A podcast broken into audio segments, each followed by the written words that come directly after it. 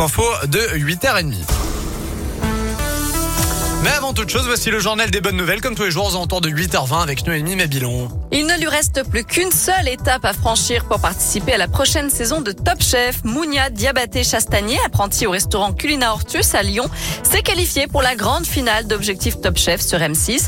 Le cuisinier devait séduire le chef Philippe Etchebest en réalisant un trompe-l'œil. Eh bien, c'est chose faite grâce à sa ballotine de poulet au charbon végétal qui ressemblait comme deux gouttes d'eau à un morceau de bois calciné. On lui souhaite donc bonne chance pour la grande finale et on espère le voir dans l'aventure Top Chef. Dans l'actu aussi, la Fuma lance la réparation à vie de ses produits. L'entreprise installée dans la Drôme souhaite réduire son impact environnemental. Elle propose donc à ses clients d'allonger la durée de vie de ses équipements en faisant réparer par gratuitement les déchirures, les griffures ou les trous dans les vêtements par exemple. Et selon une récente étude, la réparation d'une veste réduirait de 44% son impact environnemental. Enfin, on termine avec une belle initiative à Nice pour rendre l'attente à l'hôpital moins stressante pour les enfants. L'unité pédiatrique du CHU a installé un distributeur d'histoire dans sa salle d'attente, une machine qui permet d'imprimer une petite histoire courte à lire avec les parents en attendant le médecin.